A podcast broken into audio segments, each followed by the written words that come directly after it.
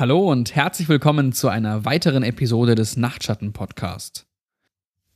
Heute geht es um eine Stadt, nämlich Ashley in Kansas, die vom Erdboden verschluckt worden ist. Und wie sich das zugetragen hat, hören wir jetzt. Das Verschwinden von Ashley, Kansas. Irgendwann in der Nacht des 16. August 1952 hörte die Kleinstadt Ashley in Kansas auf zu existieren. Um 3.28 Uhr morgens am 17. August zeichnete die United States Geological Survey ein Erdbeben der Stärke 9,7 auf. Es war im gesamten Staat und im Großteil des mittleren Westens zu spüren. Die Lage des Epizentrums wurde bestimmt und es war direkt unter Ashley. Als die Polizei dort ankam, wo der Stadtrand dieser kleinen landwirtschaftlichen Gemeinde hätte sein sollen, sahen sie dort nur einen schwelenden, brennenden Spalt im Boden, der circa 9 Kilometer in der Länge und 450 Meter in der Breite maß. Die Tiefe des Spalts wurde nie festgestellt.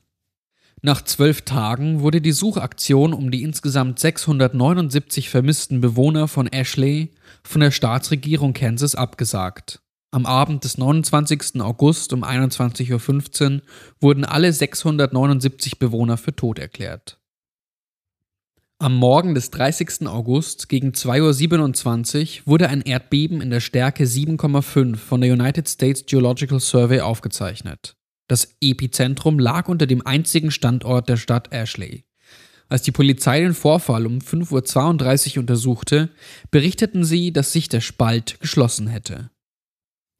In den acht Tagen vor dem Verschwinden der Stadt und all deren Bewohner gab es zahlreiche Meldungen bizarrer und unerklärlicher Ereignisse bei der Polizei in der Umgebung.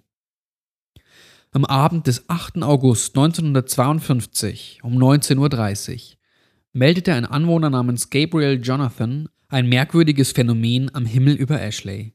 Da die Stadt keine eigene Polizeidienststelle hatte, ging der Anruf in der nächstgelegenen Stadt Hayes ein. Gabriel berichtete von etwas, das aussah wie eine kleine schwarze Öffnung im Himmel. Und binnen 15 Minuten wurde die Polizeistation von Anrufen überschwemmt, die dasselbe Phänomen beschrieben. Von den benachbarten Gemeinden wurde dies nie beobachtet. Man beschloss am nächsten Morgen, einen Mann nach Ashley zu schicken, um den Vorfall zu untersuchen. Am Morgen des 9. August um 7.54 Uhr funkte Police Officer Alan Mace seinen Kollegen auf dem Revier in Hayes an.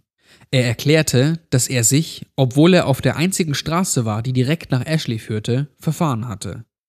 Seinem Bericht nach verlief die Straße wie gewohnt, endete aber irgendwie wieder in Hayes. Er sagte außerdem, dass die Straße an keiner Stelle eine Kurve oder Biegung machte. Um 9.15 Uhr schickte man sieben der zehn Einsatzfahrzeuge der Stadt auf dieselbe Strecke, und alle Mitglieder des Teams kamen zu dem gleichen Schluss. Die einzige Straße hatte aufgehört, nach Ashley zu führen und führte stattdessen zurück nach Hayes. Auf dem Revier gingen weiterhin immer mehr Anrufe ein, die meldeten, dass die Öffnung im Himmel sich vergrößerte.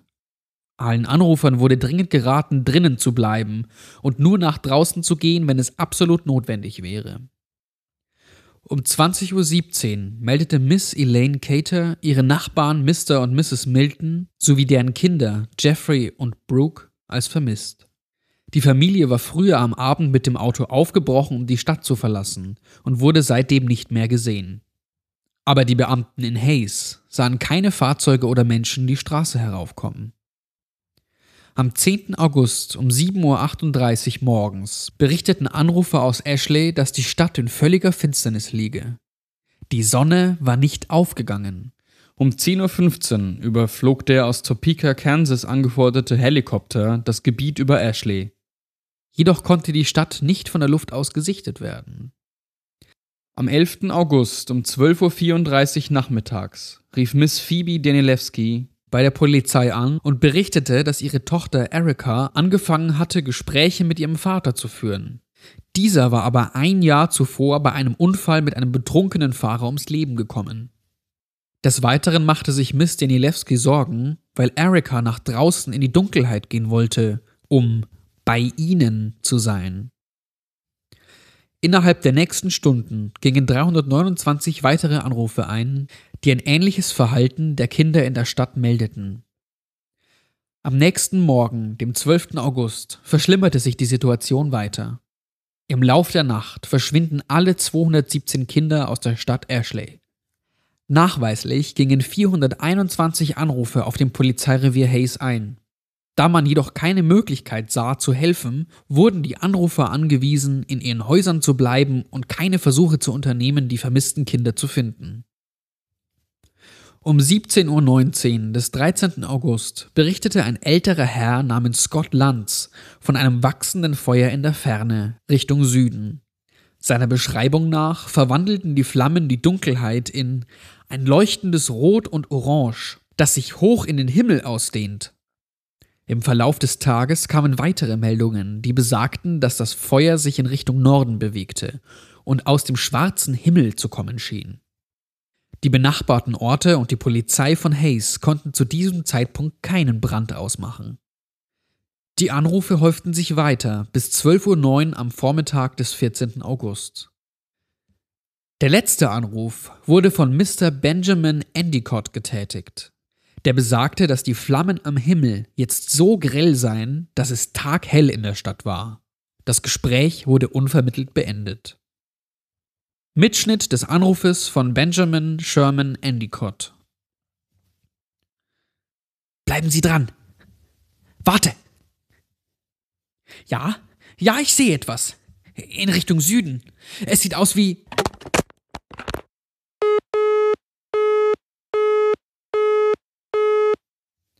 Der nächste Anruf ging erst am darauffolgenden Abend ein. Der diensthabende Beamte war Officer Welsh. Die Anruferin stellte sich als Mrs. April Foster vor. Beginn des Gesprächs. Hallo, Officer Welsh hier. Ja? Ja, hallo? Mit wem spreche ich? Ähm, mein Name ist April. April Foster. bitte, Sir. Bitte helfen Sie mir. Was ist los, Miss?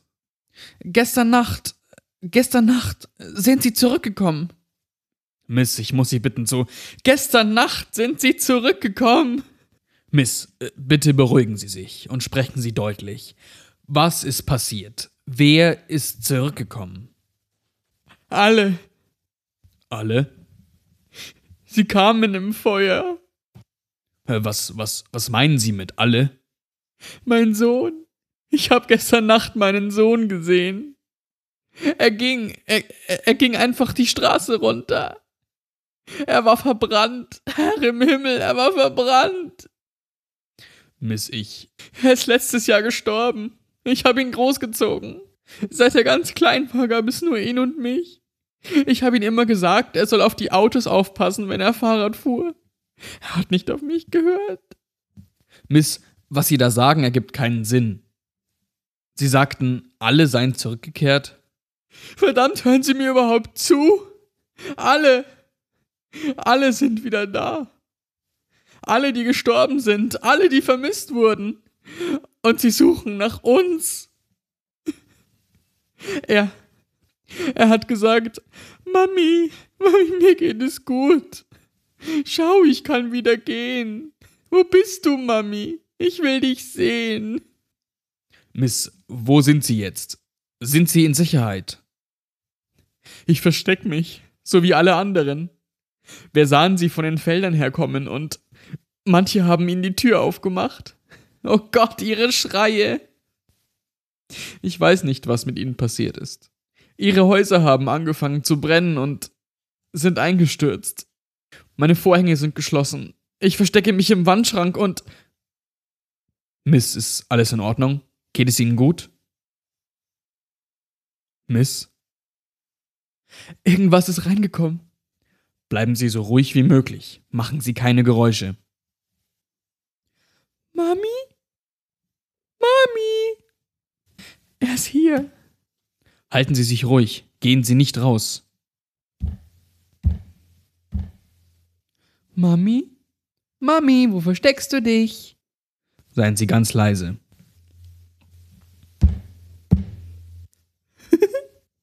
Ich hab dich gefunden, Mami. Miss. Madam. Ende des Anrufs. Am nächsten Morgen um 6.55 Uhr erreichten die Beamten des Hayes Police Department den Standort von Ashley. Ein qualmender, schwelender Spalt im Boden war alles, was man fand. Das war's wieder für heute. Ich hoffe, ihr hattet Spaß an meinen schauspielerischen Impressionen. Und wir hören uns dann das nächste Mal wieder. Wenn ihr mögt und euch der Podcast gefallen hat, könnt ihr uns bei iTunes bewerten. Das wäre super. Dann wissen wir immer, was euch gefällt und was nicht so. Wir hören uns das nächste Mal. Und bis dahin, schlaft gut.